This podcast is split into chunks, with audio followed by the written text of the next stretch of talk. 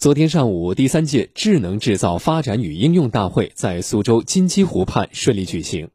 智能制造发展与应用大会是一个专注于自动化、数字化和企业管理的行业沟通和分享平台，旨在通过分享实际应用案例和提供渐进式的应用规范及实施指导，来协助在中国市场内的中小型制造企业进行智能工厂的创新变革以及企业管理创新变革。那么今年的活动又有哪些亮点呢？我们来听广电全媒体记者文良的报道。未来传统行业的界限将被打破，跨界创新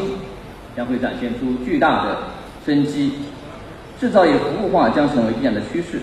智能制造将数字化带入车间，康美包智能工厂方案及实践，智能工厂搭建应用案例，五 G 加工业互联网能力等等。现场来自华为、联通、GAMI。如拉玛特等十一位行业内重量级演讲嘉宾进行了分享，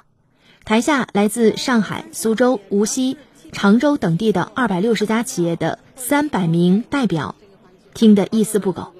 而在案例应用展示区的八个展台上，一些企业代表纷纷围观最新的一些智能制造黑科技产品。啊，这个是写作机器人，也是目前全球最好的一款，叫 UR 写作机器人，来自于丹麦。嗯，它是可以机器人跟人共存，一起在产线上工作的。展位负责人陈坤坤介绍，今年初，一场突如其来的新冠肺炎疫情给全球制造业带来了巨大冲击，对于中小企业尤为明显。而这款协作机器人基于工业四点零的智能制造技术，大量运用云计算、大数据、物联网等新一代信息技术与实体经济深度融合。从而带来了用工减少、生产效率、生产监控及决策的远程化提高等优势，让更多企业在疫情期间深切体会到了智能制造的优势。当这个产线今年它停线不生产，比如说这个车型它不生产，明年再增加一个新车型的时候，我这个机器人改一下程序就可以可重复利用更好。它的效率的话，就是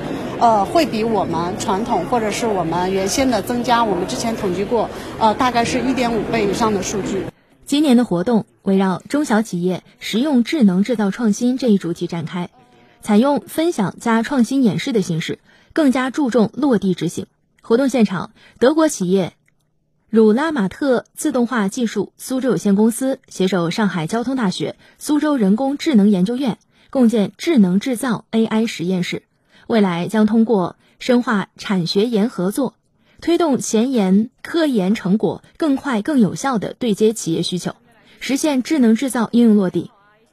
汝拉玛特自动化技术苏州有限公司董事兼执行总经理白世泰。德国的工业四点零其实很早就就开始，然后现在中国在 AI 方面其实也很厉害，在在前进。那这两个加在一起，其实德国、中国这方面很多领域方面其实合作非常的呃非常的好，啊，要好好利用为大家共享。近年来，苏州工业园区围绕产业培育、制造业赋能、要素集聚等方面，大力推动产业转型升级。每年投入两亿元，支持企业进行智能制造的相关改造。截至目前，七十二家企业获评省市智能工厂和智能车间，三百多家企业开展智能制造的相关改造。园区也入选省级首批“互联网加”先进制造业示范基地，以智能制造为新的驱动力。